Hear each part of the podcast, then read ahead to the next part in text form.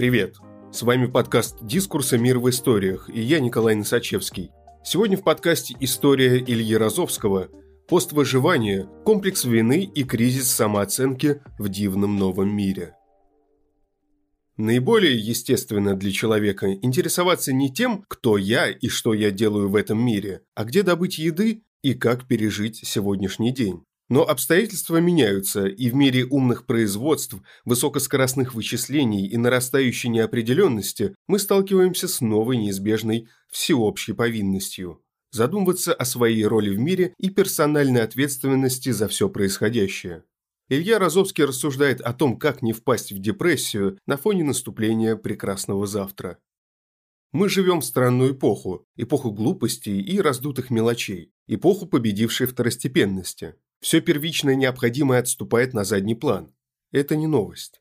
Но кто-то, конечно, еще занят в серьезных отраслях, но все эти заводы, пароходы все активнее стоят и эксплуатируют себя сами. Они не перестали быть нужными, но ими уже не занимаются поголовно все. Еще немного, и тотальная автоматизация приведет к тому, что ими не будет заниматься почти никто, а все мы займемся чем-то другим, по определению несерьезным. Почему? Потому что серьезным, как ни крути, мы уже называем жизненно необходимое.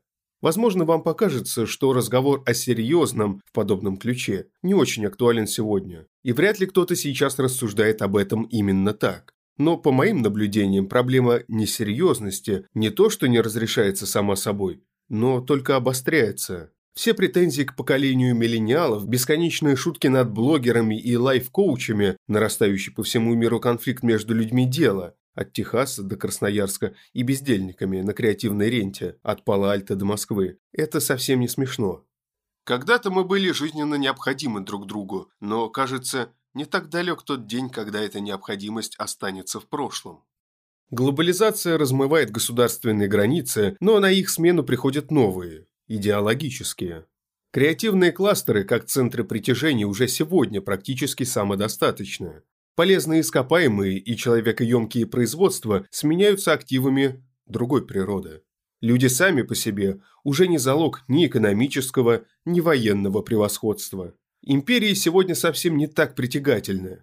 Так зачем же их строить, и не проще ли добровольно разделиться по идейным принципам?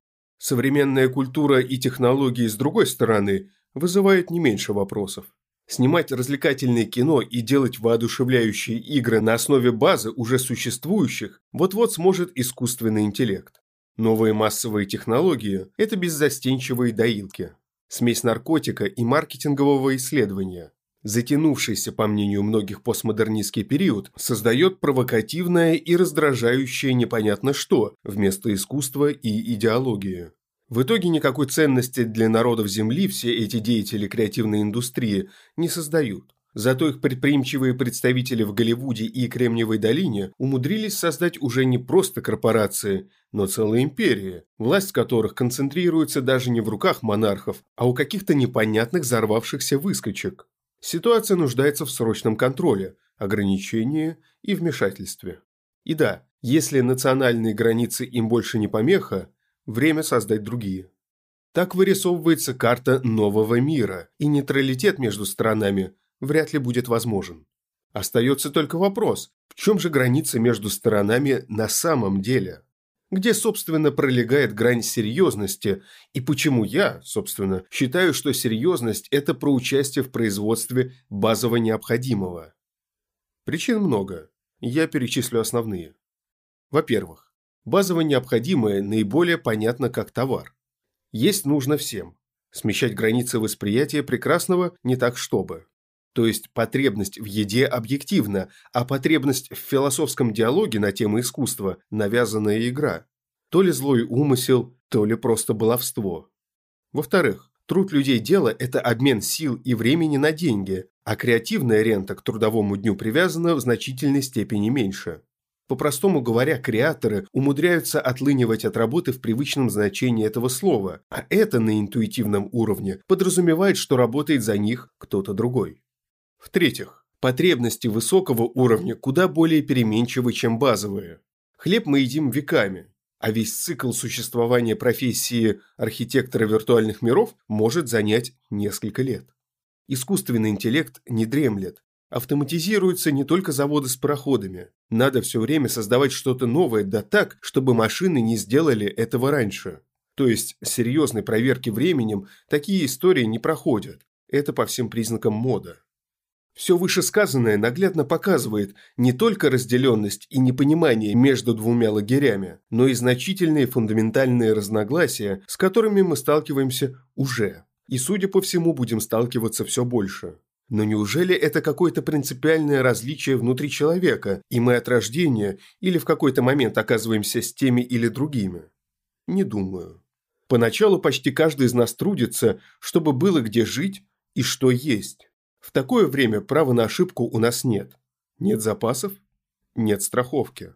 Важность своего каждодневного труда невозможно переоценить. Не поработал, не поел.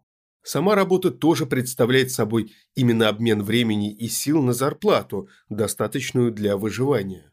Затем мы чему-то учимся, наращиваем жирок, и в какой-то момент при удачном стечении обстоятельств вопрос обеспечения первичных потребностей переходит в категорию условно решенных мы начинаем формировать новые интересы, у нас возникают новые желания. В это же время и то, чем мы занимаемся, становится все менее понятно стороннему наблюдателю, как с точки зрения процесса, так и с точки зрения результата.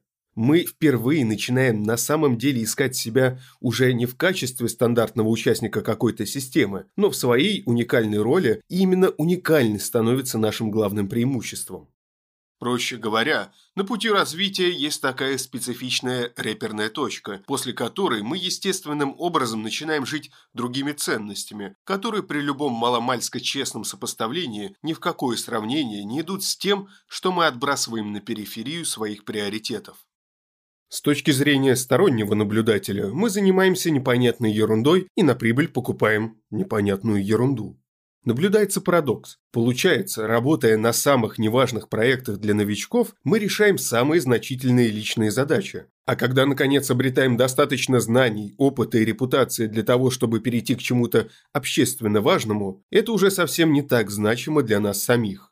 Мы, конечно, не перестаем поглощать пищу, но работаем уже не для того, чтобы набить желудок, а ради удовлетворения своих странных для окружающих амбиций и желаний. В глазах стороннего наблюдателя условный курьер, доставляющий пиццу, несет риски куда более высокие, чем такой же условный ученый, исследующий вопросы старения. Первого за опоздание на 10 минут оштрафуют на незначительную сумму, при этом необходимую ему для того, чтобы выжить и помогать родным.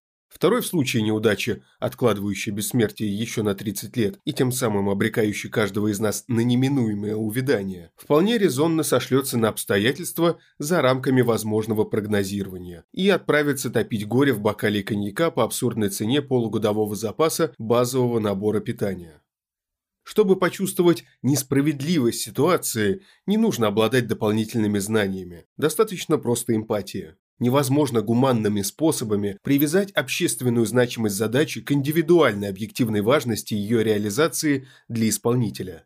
Несправедливость кроется в масштабах наказания. За это тебе будет нечего есть. Или за это ты будешь лишен всех своих накоплений на черный день. Явно чрезмерно, но никакой альтернативы по сути нет. Человеку, у которого ничего нет, нечего терять, а значит бояться ему тоже практически нечего.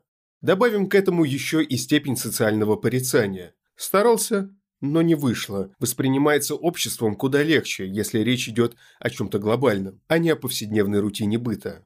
Мы можем смириться с гарантированными зарплатами для профессоров-неудачников, но не для официантов-неумех. Поддержка неэффективного крупного работодателя – меньшее зло, чем поддержка такого же неэффективного ларька с хот-догами.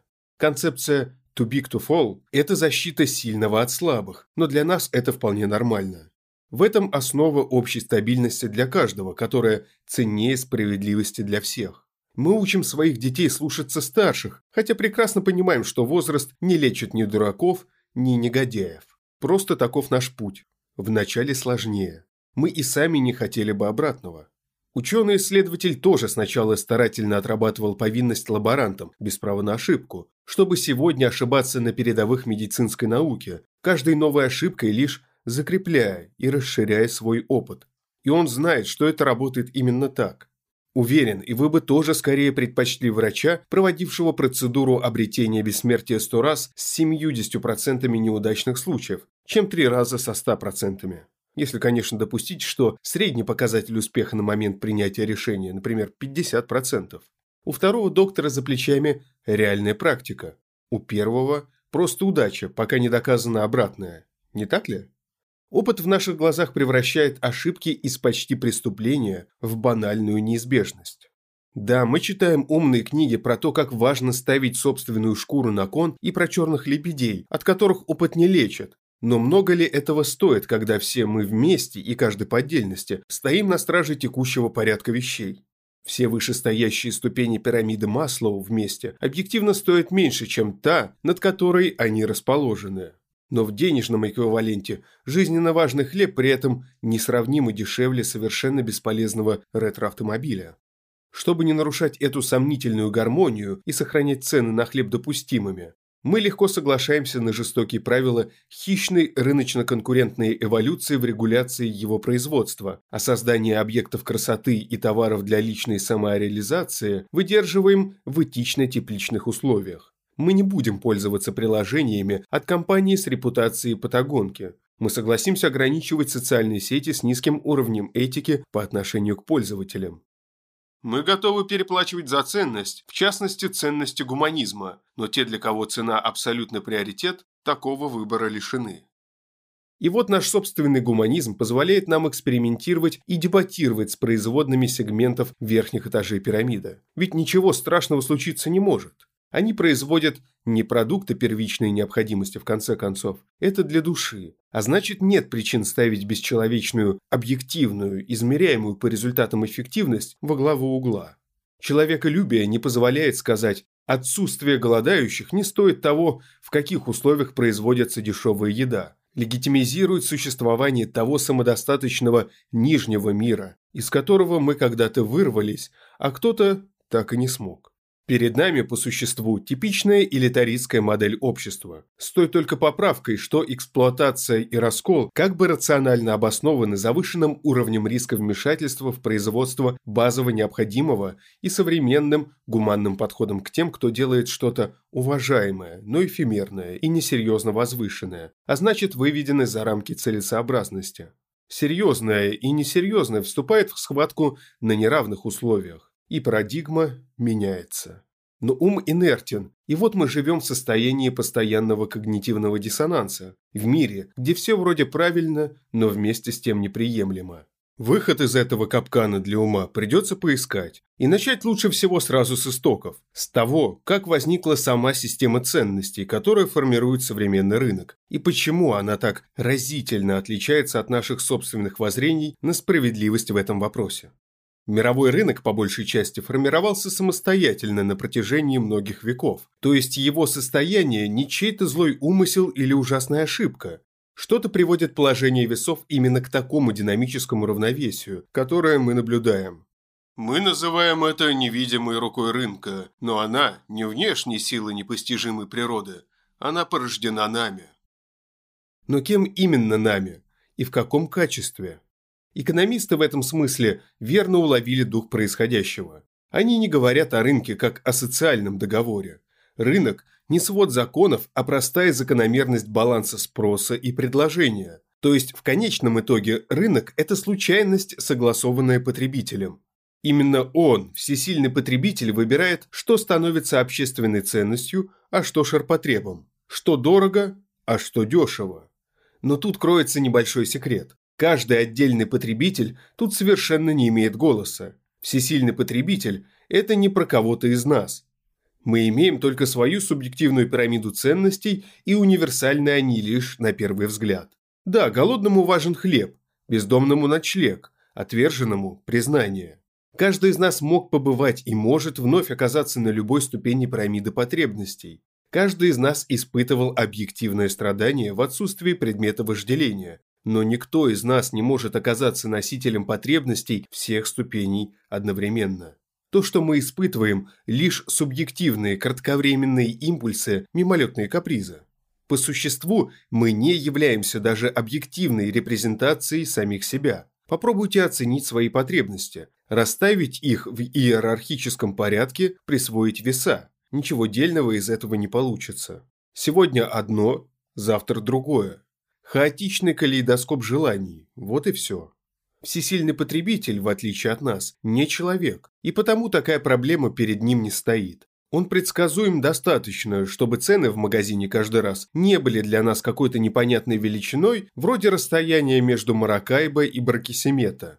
За эту стабильность мы делегируем ему право быть единственным репрезентативным членом общества. Мы стараемся философски и аналитически подходить к оценке важности вещей для себя и для других. Но на деле лишь выбираем между жаждой удовлетворения чьих-то субъективных, сиюминутных нужд и счастьем всесильного потребителя, который вообще никакими квалия не обладает.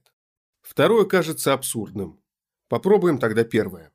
Серьезную нехватку еды испытывает более 820 миллионов человек. Больше 100 миллионов нуждается в крыше над головой. Их страдания наиболее наглядны, но наиболее ли они в связи с этим объективны?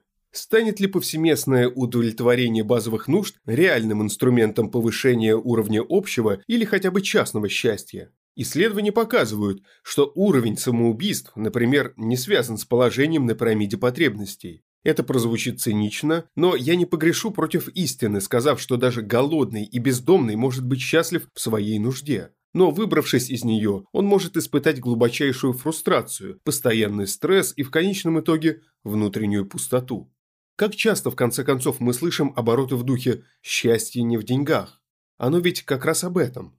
Теоретически, человечество могло бы отказаться от своих глупых и вторичных потребностей, накормив, дав жилье, медицину и образование каждому. И это могло бы стать тем самым серьезным делом. Но стали бы хотя бы те, для кого мы стараемся счастливее. Не война ли это с ветряными мельницами? А если все же попробовать обратиться к всесильному потребителю? Что говорит он? А он, как и полагается архетипическому человеку, эдакому Адаму Кадману, говорит «дайте мне все». И, как ни странно, утоление его бесчувственной, неодушевленной жажды приносит каждому из нас какое-то облегчение. Мир, в котором мы живем, несмотря на свою абсурдность, все же лучше, чем мир прошлого. Не во всем, не для всех, но в измеримом среднем мы все же образованнее, здоровее, сытее, свободнее в желаниях и возможностях. Получается, мы хоть и способны испытывать эмпатию друг другу, не способны понять даже себя, здесь и сейчас, а уж тем более себя из какого-то другого прошедшего момента времени.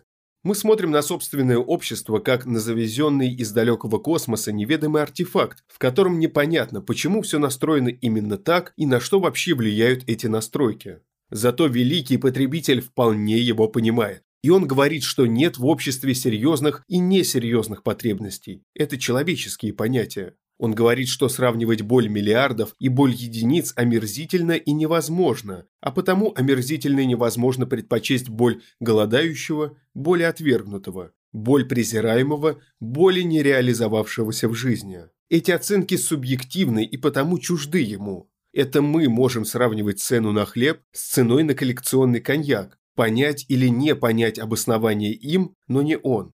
Он требует отдать столько, сколько каждый готов заплатить за избавление от своей личной, субъективной боли. В его глазах сытость и осознание, что кладовые набиты хлебом, стоят столько же, сколько удовлетворенность от возведенного в твою честь небоскреба. И то, и это стоит целое состояние, целую жизнь, посвященную одной цели, целое мгновение, проведенное в борьбе с сиюминутной потребностью. Он довольно странное несущество, но, что поделать, он – это наше порождение. Он состоит из нас и ничего более. Неизвестно, умнее ли он, чем кто-то из нас, но однозначно опытнее. Смелым решением был бы отказ от его услуг, но для этого нам надо самим разобраться, в чьих интересах и какой ценой. Не приведут ли наши собственные идеалы к окончательному разделению и небывалому противостоянию внутри человека? Готовы ли мы вообще доверить себе столь хрупкие опоры нашего существования? Хотели бы вы обрести полный контроль над собственным сердцебиением и дыханием? В чьи руки вы хотели бы передать управление сердечными ритмами человечества? В конечном итоге, получается, что бы мы ни делали, как бы мы ни оценивали важность и значимость своего дела и справедливость вознаграждения за него, как бы много не было доступных нам нерешенных серьезных задач, которыми стоило бы заняться, Мы не должны поддаваться рациональному самообману. Великий потребитель свой выбор сделал, а понять его не представляется возможным. Не исключено, что мы лучше того эволюционного процесса, которым идем, но сейчас у нас точно нет на руках правильных ответов. Может быть, со временем. Но пока темет носа. Спасибо, что слушаете нас. Если вам нравится, что мы делаем, подписывайтесь на «Мир в историях». Нас можно найти на всех подкаст-площадках. Там же можно и оценить наш подкаст. И, конечно, присылайте свои истории нам на почту. «Дискурс» – некоммерческий журнал. Поддержать подкаст можно на нашем сайте. С вами был Николай Носачевский. До встречи через неделю.